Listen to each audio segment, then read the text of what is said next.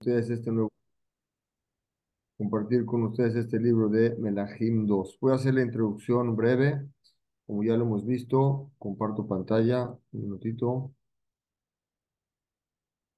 Pueden ver mi pantalla, ¿verdad? Un segundo. Ok. Eh, estamos nosotros estudiando lo que se llama el Tanaj. Como sus letras lo dividen, el Tanaj se refiere a Torah, a Nevi'im y a Ketubim. La Torah la conocemos, son los cinco libros que entregó a Shema Moshe, que es Bereshit, Shemot, Vaikra, Bamidbar y Devarim. Los Nevi'im empiezan con Yoshua, que lo estudiamos, estudiamos Shoftim, que son la, época de los jueces, el libro de Shmuel 1, el libro de Shmuel 2, vimos Melahim 1 y ahorita vamos a ver el libro que es Melahim 2, que nos vamos a ubicar. Ese es en cuanto a los libros del Tanaj. En cuanto a la historia, ¿dónde estamos ubicados en tiempo en la historia? Comparto pantalla. Como ustedes pueden ver, en el año más o menos 3000, poquito, permítame más, déjenme cerrar, ok. En el año, un poquito antes del año 3000, como el 2800 o 2900 y pico, se dividieron los, los reinados de Yehudá y de Israel y fueron cambiando. Un rey estaba en Yehudá y otro rey estaba en Israel. Ahorita nos encontramos en la segunda parte de los reinados, que vamos a ver ahorita en el libro 2. Estamos abarcando desde la época aproximadamente desde el año, de, desde el año 3000 al año más o menos 3200, como se ve más adelante, donde se dividen los, estamos hablando en en calendario judío, quiere decir desde la edad del mundo de acuerdo al judaísmo. Y vamos a ver más adelante, Hashem, cómo empieza la destrucción del primer templo y empiezan los exilios. Dicho esto, pasamos ahora sí a entrar de lleno con el libro Melahim 2. En el libro Melahim 2, en la introducción, como siempre lo hacemos, de forma breve, este libro, quién lo escribe y cuál es el objetivo de este libro. Lo primero que tenemos que saber es que el libro de Melahim es un solo libro. Solamente en las últimas generaciones lo dividieron en dos partes, como explicamos ahorita, Melahim 1 o Melahim Aleph y Melahim 2, que es Melahim Bet. Y así hicieron también el libro de Shmuel, Shmuel 1 y Shmuel 2, pero realmente era uno solo. Aparentemente hicieron esto porque eran libros muy largos, todos los quisieron dividir en dos. En el libro Melahim 1 que acabamos de terminar, explicamos en, la, en los últimos años de David Amelech y el fallecimiento de David Amelech, explicamos el reinado de Shlomo, el hijo de David, los hechos que hicieron ahí, los grandes hechos que pasaron en época de Shlomo Amelech, explicamos también la construcción del primer templo, explicamos incluso con dibujos y coordenadas de Jerusalén, explicamos el honor que le hacían al pueblo de Israel, la shalva, la, la, tranquilidad y seguridad que tenían en tiempos de Shlomo, incluso entre los animales no había pleito, los, en el trono de Shlomo los animales estaban todos tranquilos unos con los otros, y como explicamos al final del libro de la vida de Shlomo Melech, este, se rompió el reinado de Shlomo en dos, y ahí fue cuando se divide el rey, los reyes de Yehudá y los reyes de Israel, que fue como les expliqué ahorita en la, en la gráfica que, que les, que, les presenté. Ahorita, este libro, un nada más, ahora sí, este libro el libro de Melahim 2 que vamos a empezar va a hablar del reinado de Judá y el reinado de Israel. Pero principalmente va a hablar de los profetas que estaban en ese tiempo. Estaba Eliyahu Naví, estaba Elisha, estaban otros profetas. Vamos a ver la conexión que tenían con Dios y los milagros que hacían con el pueblo judío. Al final de este libro se va a contar también el exilio de las diez tribus por medio del rey Sanjerib, que es el rey de Ashur, el rey de, eh, rey de Ashur. Ashur, vamos a decir que es, es este Líbano. Líbano, creo que es Líbano, el rey de Ashur. No, no sé exactamente qué lugar es Ashur. Si quieren ver el para la siguiente clase, lo digo con, con exactitud. No lo tengo claro. La verdad, no, no pensé en, en dar esta aclamá, pero bueno, el rey de Ashur. El rey Sanjerib, cuando, cuando entra a Jerusalén, las tribus que habían, estaban todos, estaban divididos los reinados entre el reinado de Yehudá y el reinado de Israel. Se exilian todos. Es, es lo que va a suceder al final de este libro, es exilio, y después de aquí empieza la destrucción del Bet HaMikdash y empieza el exilio de Yehudá por medio de Bajanetzar, que era el rey de Babel. Entonces, al final de este libro, que es, vamos a empezar después de ahí, Vedrat Hashem, con otro libro que se llama Yeshayahu, que son profecías. Pero al final de este libro vamos a llegar a, la, vamos a, llegar a ver cómo se exilian las tribus por medio de Sanjerib, que es el rey de Ashur, y después de aquí viene la destrucción del templo, del templo de Betamigdash y la exilio. O sea, eh, eh, eh, eh, Sanjerib, ¿qué fue lo que hizo? Exilió a las diez tribus. Las diez tribus estaban en el reinado de Israel, en la parte, en la parte del norte. Los exilió esas diez tribus. Después de eso, vino la destrucción del templo, que ya viene en la parte sur, que es donde estaba el reinado de Yehudá. Estaba la tribu de Yehudá y Benjamín. Eso es por medio de quién? Por medio de Nabucodonosor, que es el rey de Babel. Al final de todo, de todo el libro de Melahim habla de 414 años desde que empezamos Melahim 1 a Melahim 2, cuentan la historia del pueblo judío de, de equivalente a 414 años. ¿Quién escribe este libro? Lo escribe Yirmiyahu Anabí, escribe el libro de Melahim, lo escribe completo. El objetivo de este libro, como explicamos, que es el libro de llamado Melahim Reyes, es para enseñarnos que el éxito del pueblo judío depende única y exclusivamente en el cuidando la Torá y las mitzvot. No dependía de qué tan fuertes eran los ejércitos, no dependía qué tantas armas tenían, sino todo dependía cuando una persona cuidaba Torah y mitzvot del pueblo judío, era cuando tenían éxito. Como vemos como la historia se repite una y otra y otra vez. Por eso la importancia de poder estudiar el Tanaj, porque uno puede vivir, puede sentir cómo nuestros antepasados en toda su historia tenían momentos de gloria, de mucho éxito y momentos de mucha dificultad. Y todo dependía en cómo el pueblo judío cumplía, cumplía Torah o mitzvot, y eso se nos queda impregnado para nosotros mismos para saber cómo actuar hoy en nuestros días. Cuando el pueblo judío abandonaba la Torah y sacaban de Hashem, venían todas las los, castigos y todas las, las los, castigos fuertes que habla el libro. Este es el objetivo que Yermiau, el que escribió este, este libro, alargó en el Sefer. ¿Por qué? Quiso explicar todo lo que le pareció, a, lo que le sucedió a cada rey en el transcurso de la historia por medio de los profetas que estaban en sus días. Ahora, los demás sucesos que le pasaron a los reyes en las guerras, fue en otro libro. Ese libro se llama Dibre Ayamim, el libro de los días de los reyes de Yehudá y el libro de los días de los reyes de Israel, los sucesos. El profeta Yermiau no quiso meterse específicamente a explicar los sucesos de la guerra. Explicó los, los sucesos que tenían que ver entre el cumplimiento de las mitzvot y no el cumplimiento de las mitzvot y la consecuencia inmediata que seguía. Sin embargo, hay otros libros que explican que no los tenemos hoy en día, cómo fueron los sucesos más detallados en la guerra. trata Hashem, que tengamos las bajadas, de Ishmaya, y ahorita sí empezamos el capítulo número uno, es el Perekalev de Melahim. Después de que muere Ahab, como explicamos, el rey de Israel, entonces eh, se reveló al pueblo de Moab. El pueblo de Moab estaba junto al Jardín. Como les quiero, les, presento el mapa. Creo que es importante que lo tengamos en un minuto. Más para que veamos dónde estamos. Aquí, este es más, lo más aproximado se les voy a enseñar.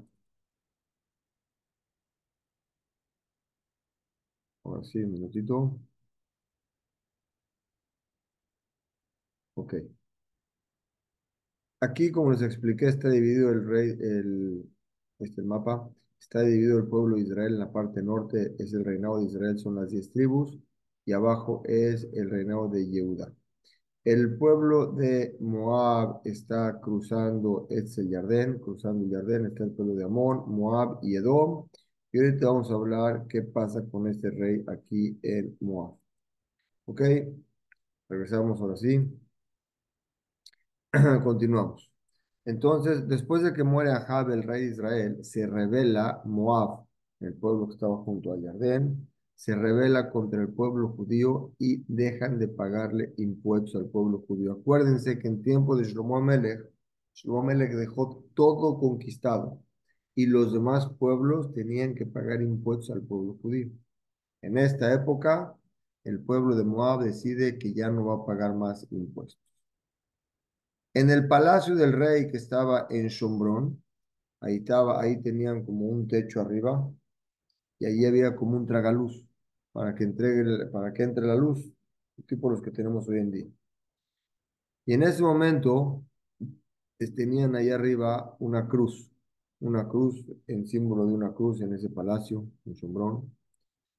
¿Qué hicieron? El hijo de, de Ahab, que se llamaba Ahazayá, el hijo de Ahab, subió sin poner atención en este, que era muy suavecito ese domo, y cayó, cayó hacia abajo. El, como consecuencia de esto, se enfermó y se quedó en la cama sin que pudiera pararse. Quiere decir, estamos explicando ahorita dos sucesos. El primer suceso, el pueblo de Moab, cuenta el Naví, deja de pagar impuestos. Punto y aparte, en el palacio del rey, del pueblo judío, que era el, rey Ahab, tenía dentro de su tragaluz, tenía una cruz. Su hijo, caminando por ahí, llamado Agzayá, caminando por esa cruz, por ese, por ese tragaluz, camina, cae y se enferma en la cama. Agzayá, este hijo, mandó enviados y les dijo, vayan con Balzebub. Balzebub era la Bodázara. Recuerden que en esa época el, rey de Israel tenía mucho contacto con la Bodázara y con profetas falsos. También decir que tiene una cruz ahí arriba. Entonces, este hijo que está enfermo manda a enviados a pedirle al, a uno de los de la Bodázara de Ecrón y le dice, pídanlo y pregúntenle si voy a parar de la cama o no, o voy a morir. Es lo que manda preguntar a Haziá, a que le pregunten a los profetas. En ese momento había un malach Hashem, quiere decir, había un ángel de Dios que llegó con una profeta. ¿Y quién era? Nada más y nada menos que Eliyahu Anabí. Lo van a ver muchas veces, se va a llamar El, Eliyahu Toshav. Eli Toshaví. Toshaví es de la ciudad de, Toshav. Él vivía en Toshav. Entonces, manda, había ese profeta en el pueblo judío que era Eliyahu, de la ciudad de Toshav. Y le dijo, le dijo el profeta Eliyahu, párate y mándale a llamar a los Shelihim de, de Exia, Melech Shomron, que vengan y repróchalos, o sea, le van a decir, repróchalos, ¿por qué tienes que ir a preguntarle a los profetas falsos de Abodazara? ¿Que acaso no hay profetas en el pueblo judío que les puedas preguntar y tienes que ir con los falsos? ¿Por qué no venís con los, con los profetas verdaderos de Hashem? Y le dijo Eliau, por este castigo, Hashem va a decretar que este, este joven, Agzayah, no se pare de su cama por la enfermedad y muere en la cama. Eliau fue, o sea, Hashem le está diciendo este, a Eliau que haga esto. Eliau fue y se con el shaliach de Agzayah y le dice la profecía de Dios. O sea, Dios le dice a Eliau Naví, ve y dile a, a ese enviado que va a buscar un profeta falso, que ahorita a Dios le está diciendo que por qué no va con los profetas verdaderos. Este Shaliach, este enviado, regresa con Ahazayá, con este muchacho, con el que está enfermo.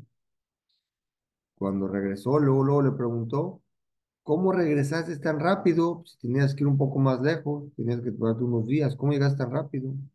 El enviado le dijo, ¿sabes qué? Iba en el camino y me encontré una persona importante que me dijo que me regrese a ti, rey, y decirte que acaso no hay profetas en el pueblo judío que mandes a preguntar a los profetas falsos que se, llama, que se llamaban Balzabú, que eran Abodazara, de la ciudad de Ecrón, ¿para qué mandas hasta allá y con son profetas falsos?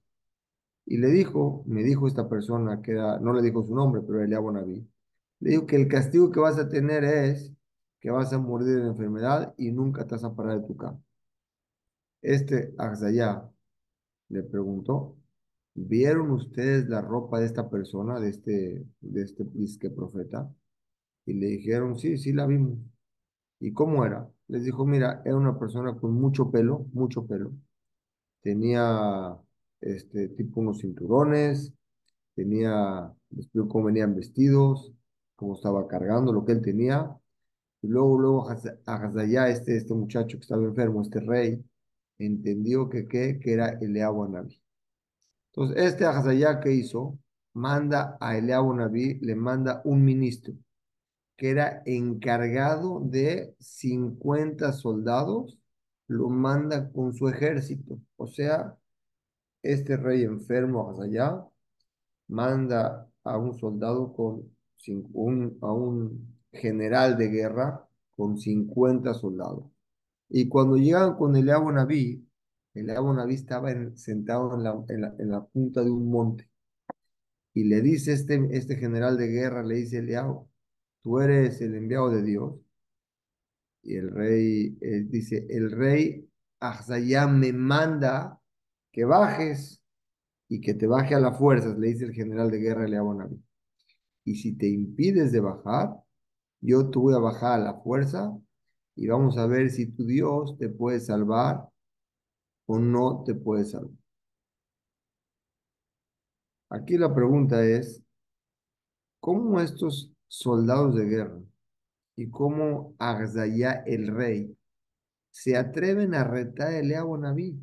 Cuando el mismo Eliabo Naví, sin que nadie le diga nada, con profecía, luego, luego le dijo al enviado del rey lo que él estaba buscando, porque lo veo Roja Kodesh, y le dijo lo que le iba a pasar a su rey, sin que le avisara nada a Naviel. Ella tenía una visión divina. Ellos vieron esa visión que él tenía.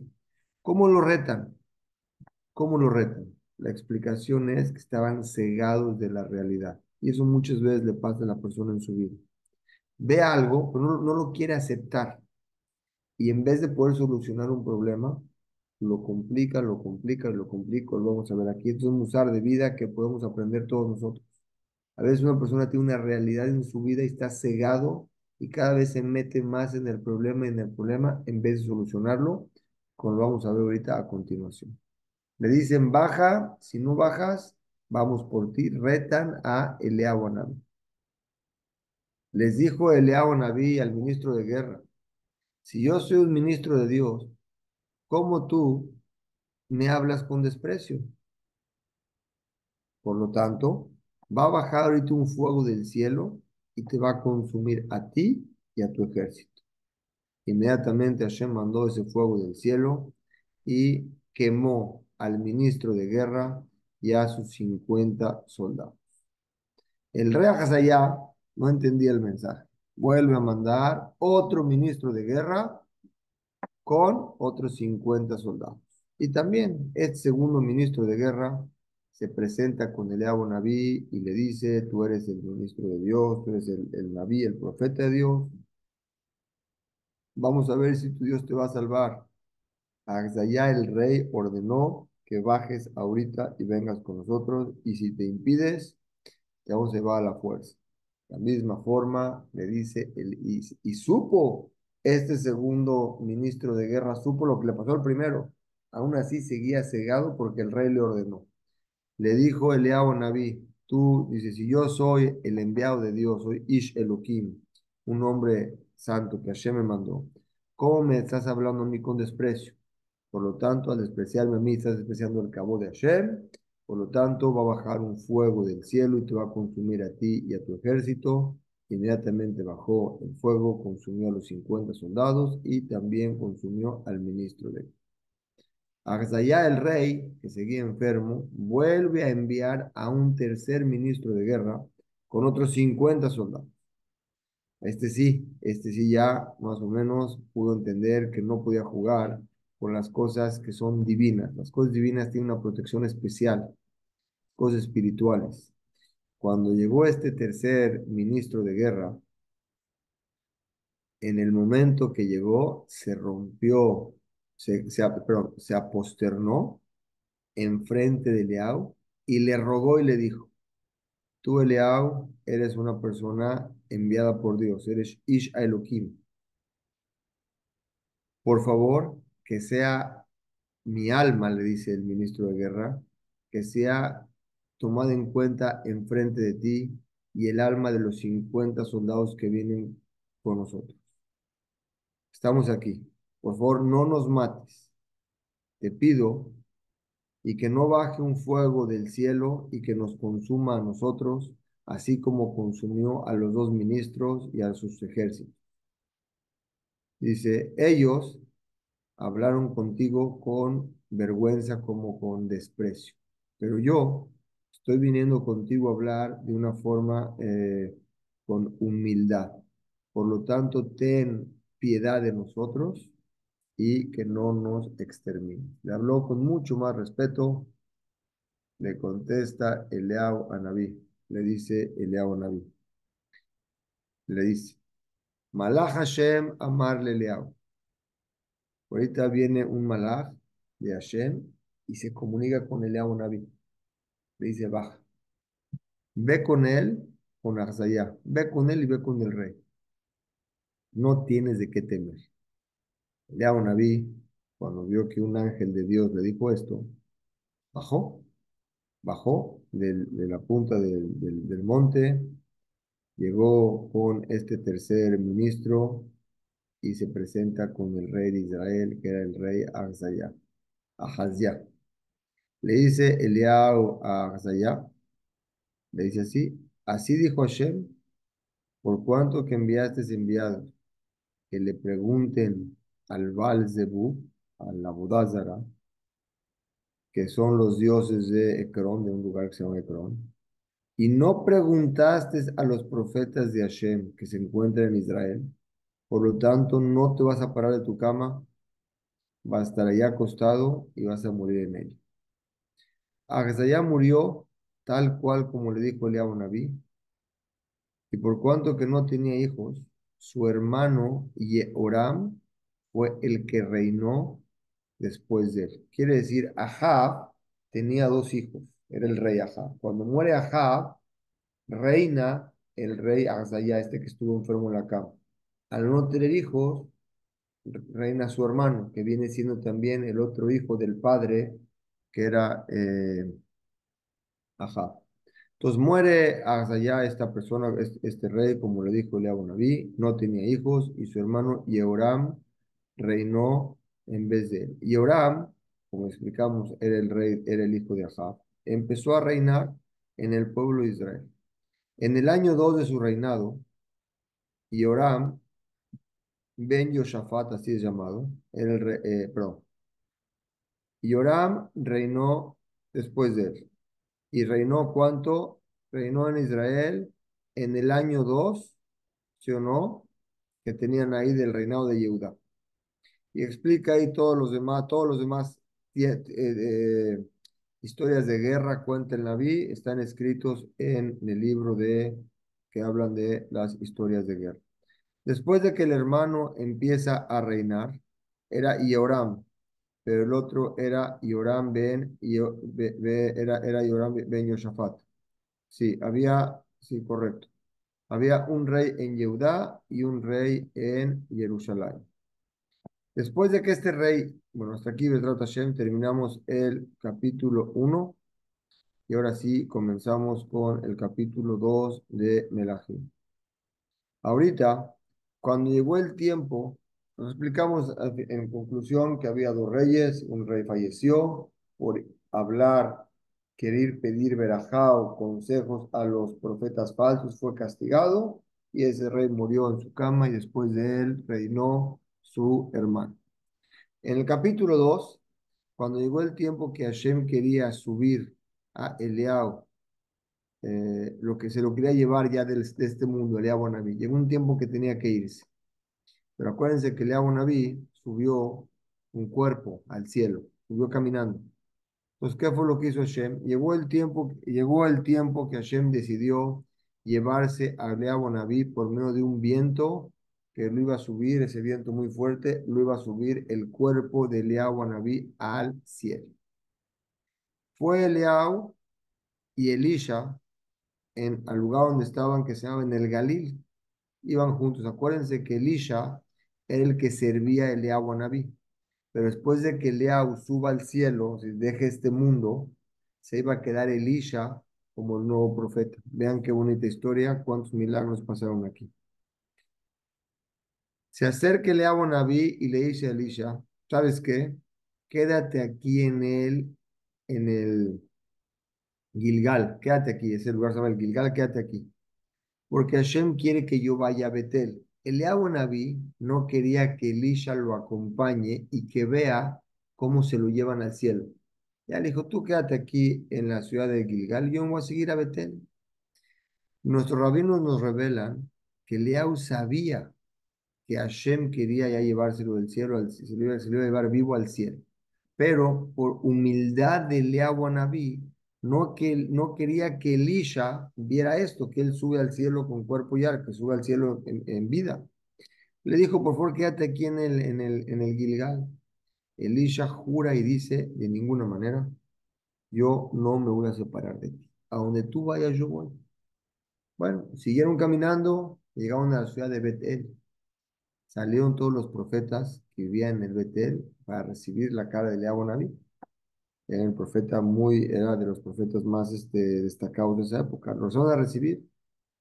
Los, los Jamim nos enseñan que habían Nevi'im del mismo nivel que Eliyahu Naví. Aún así salieron a revivirlos, pero había del mismo nivel que Naví. Ellos, si están al mismo nivel que Naví, se voltearon con Elisha, que es el, ayudante de Naví, y le preguntaron, ¿Sabes tú que hoy Eliahu Naví va a dejar este mundo? ¿Ya se va? Elisha les dijo, sí, pero por favor guarden silencio porque Eliahu no quiere que sepan, lo quiere guardar como que en secreto. Eliahu le dijo otra vez Elisha, quédate aquí en la ciudad de Betel, Hashem me ordenó que yo vaya a Jericho, a la ciudad de Jericho. Y otra vez Elisha jura y le dice, no te voy a dejar el leao, aunque tú veas yo También, llegando a Jericó, salen los profetas a recibir a quién? A Eliao Naví. Y le dicen otra vez Elisha, ¿sabes tú, Elisha, que el día de hoy Hashem va a llevarse a Eliao Naví? Le dijo, sí, sé. Pero por favor guarden silencio porque Eliao no quiere que esto se sepa. Aquí Eliao le pide a Elisha, por favor, quédate aquí en Jericó, porque Hashem me pide que me vaya al jardín. Elisha otra vez de y le dice, no te voy a dejar, a donde tú vayas, yo voy contigo. Y los dos van al jardín. Aquí en el jardín pasó un milagro. Los 50 profetas que estaban en Jericó se quedaron viendo de lejos para ver cómo Eliao y Elisha llegaban a la, a la orilla del, mar, del, del río Yardén. Eliau, ¿qué hizo? Dobló su ropa especial de una forma que le sea fácil utilizarla, o sea, su saco lo dobló de una forma especial y le pegó al agua, tocó el agua. El agua del Yardén se dividió en dos, se partió. Eliau y Elisha pasaron juntos por, un lugar seco, se abrió el, mar, así como se, se, les abrió a los judíos en Egipto, a Eliao se le abre el mar para pasar con Elisha en el Jardín. Cuando estaban pasando, le dijo Eliao, le dijo Elisha, ya me voy de este mundo, pídeme lo que quieras y te lo voy a dar. antes de que me separe de ti. Elisha le pidió un pedido muy difícil. Le dijo así, quiero por favor que la Shejina, que el Ruach de Nebuá que tú tienes, yo lo tenga doble. O sea, vamos a decir, si el nivel de profecía tú tienes del 1 al 10, 10, yo quiero tener 20. Eleao le dice, me estás pidiendo algo muy difícil, porque yo no te puedo dar algo que yo no tengo. No te puedo dar más de lo que tengo. Pero si tú me llegas a ver, le dijo Eliab a en el momento en que un viento me lleva al cielo y me está subiendo al cielo, puedes pedirme que vas a tener que tener doble nebuá. ¿Por qué? Porque en ese momento yo también voy a estar en un lugar mucho más alto y voy a tener mucho más profecía de la que tengo ahorita y entonces puedo darte a ti lo que me estás pidiendo. Pero si tú no me ves, no se puede cumplir esa, esa, ese pedido de que tú tengas el doble de la nebuá. Termina de hablar Eliau, cuando Eliau le dice a Elisha, están caminando, empezaron a hablar libre Torah, de repente llegó una, una carroza de fuego y caballos de fuego, presentados de esa forma, y separaron entre Eliau. Y Elisha. Eliau sube por medio de un ruaj, de un aire muy fuerte, hacia el cielo, y Elisha ve cómo se está yendo su maestro. Y le dice Elisha, Eliab Naví, le dijo, Revi, Revi, ¿eras tú tan bueno para Israel? ¿Sí o no? Más que las tefilot de eh, tus tefilot eran mejor que los ejércitos. O sea, le está diciendo Elisha, Eliab Naví, tú Eliab Naví eras tanto para el pueblo judío que tus tefilot hacían más, lograban más que lo que puede hacer todo un ejército. Quiere decir que cuando Eliab rezaba o pedía, las guerras se ganaban porque lo pedía, sin necesidad de tener un ejército. Eliab se va de los ojos de Elisha, se pierde en el cielo, sube. En ese momento, Elisha se rompe su ropa como señal de luto, así como un talmid tiene que hacer enfrente de su, alumno enfrente de su maestro. Se rompe las ropas. Elisha entendió que, que vio que se le quedó aquí en la tierra una, una ropa especial que tenía Eliab Naví. Que decir, Elisha entendió, eh, vio que la ropa especial de Naví se cayó al suelo. Cuando él subía al cielo, su ropa cayó. No sé, toda la ropa, una ropa, una chamarra que tenía, un saco, cayó. Él la levanta y se regresa al jardín, porque él tiene que cruzarlo de regreso. Él ya estaba en la parte de Jordania. Tiene que regresar a Israel, o si no, sea la mitad, pero tenía que regresar. Con la misma ropa que se le caía el, a Naví, toca el agua y, y dice, dice lo siguiente. Por cuanto que yo vi a Eliab cómo, cómo se fue, cómo subía al, al cielo, por lo tanto, ¿cómo voy a saber que Hashem va a cumplir en mí la, la, la, la, promesa que me dio el Naví, que tenga yo doble nebuá, que tenga más nebuá que en él? En ese momento se parten las aguas en dos y Elisha, o Elisha otra vez regresa en lo seco hacia atrás. Hazal, nuestros, nuestros rabinos nos enseñan que la mitad del jardín cuando la partió Elisha fue mucho más grande que cuando la partió Eliab Naví. ¿Por qué? Porque cuando la partió Eliab Naví eran dos profetas, había la fuerza de dos profetas, la de Eliab con Elisha, que también era profeta. Y ahorita solamente Elisha la, la partió, quiere decir que estaba ya, entendió que él tenía eso que le prometió Eliab Naví, el doble de Nebuá. Cuando vinieron, cuando vieron los profetas cómo Elisha partió el, el río en dos, dijeron, ahora es claro que el Ruach, el espíritu de Eliau, está en Elisha. y fueron con él y se aposternaron hacia él. Con Eliab Naví no se aposternaron, lo recibieron con honor, pero aquí ya, como Elisha se aposternaron, vemos que tenía una nebuá el doble de la que tenía Eliab Naví.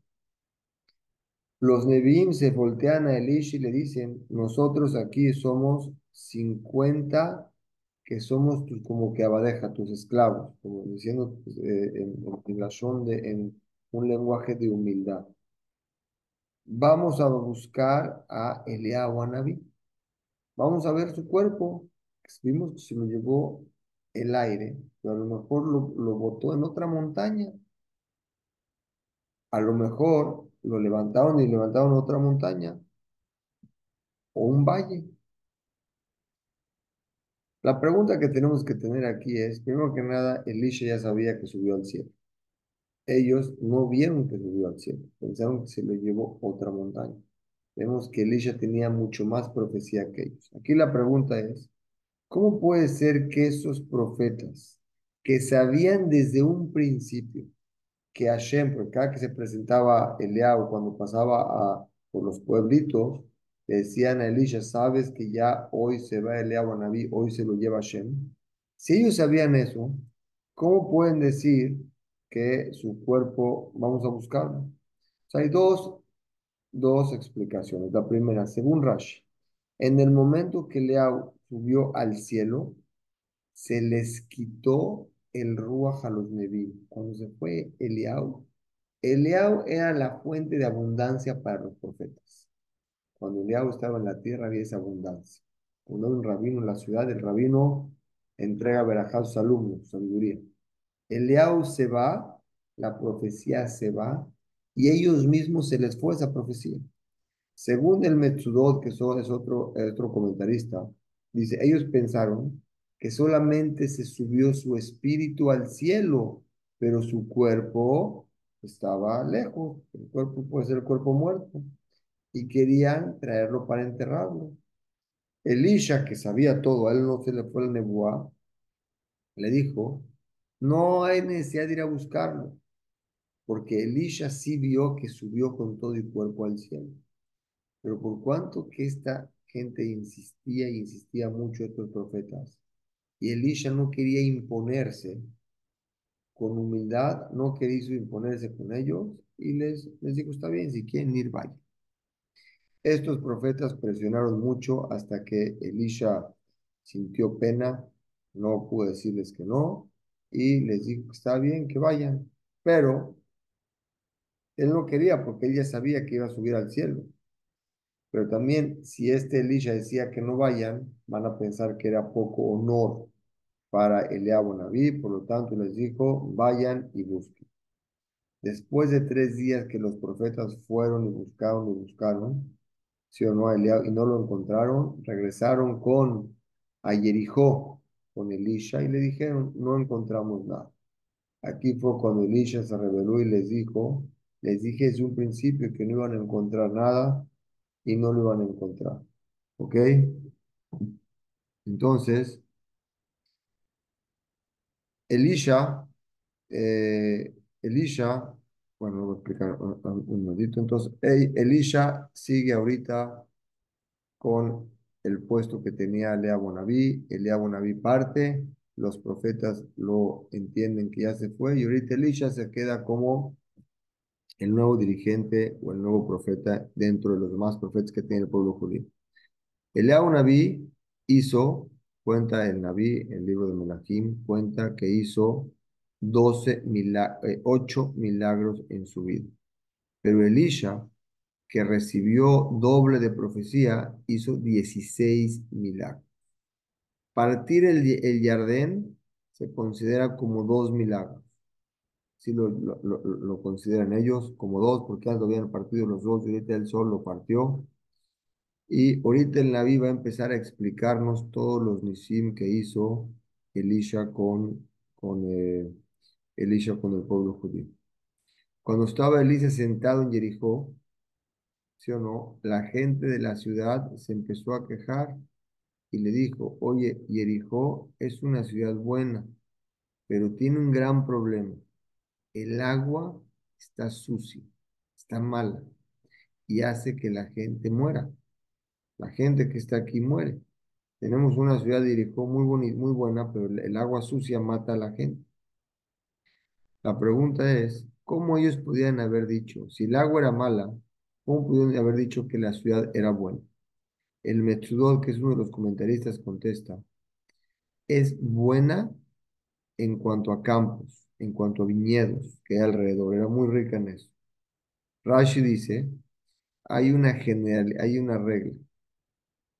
La gente que vive en el lugar tiene aprecio al lugar. O sea, esa gente veían con ojos buenos el lugar donde ellos vivían. Pero lo que estaba mal era el agua, que esa agua los tenía, los, mataba a. Era un agua mala. Elisha les pidió que le traigan a ellos a él una olla nueva, que le echen sal. Elisha fue al lugar donde estaban los manantiales de agua que eran sucios y vertió la sal y le dijo así. Así dijo Hashem, estas aguas se van a, curar, se van a curar y ya no, van a provocar más muerte en, los, en los que viven aquí, ni en los que vienen a comerciar aquí. En ese momento es aguas y son aguas dulces y buenas. Hasta el día de hoy esas aguas están en Jericó y son buenas para beber. Y afilu, como dice aquí el, el, el Naví, que la forma del sal es salar el agua. Aquí el Netz fue que no fue que saló el agua, sino que hizo que el agua se haga, se haga, el agua se haga, se haga dulce. Eh, quiero concluir los últimos tres minutos que nos quedan con un usar del aprendizaje que nos queda en esta semana, que es lo que nos llevamos el día de hoy.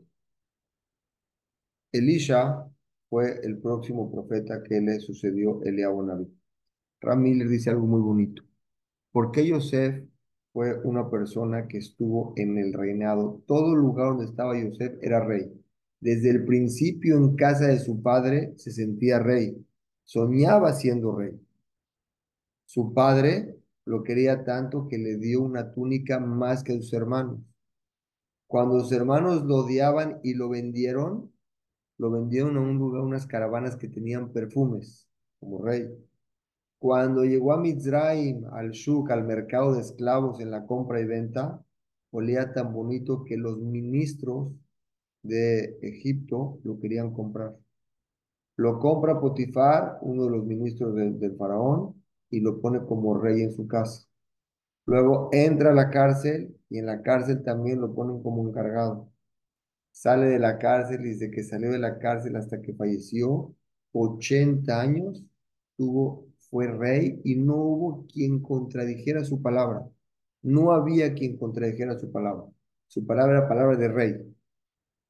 Dice Ralph Miller, cuando una persona es canaí, o una persona tiene coraje y le duele que alguien peque o que alguien haga algo en contra de Hashem, esa persona Hashem lo quiere y lo pone en un lugar especial.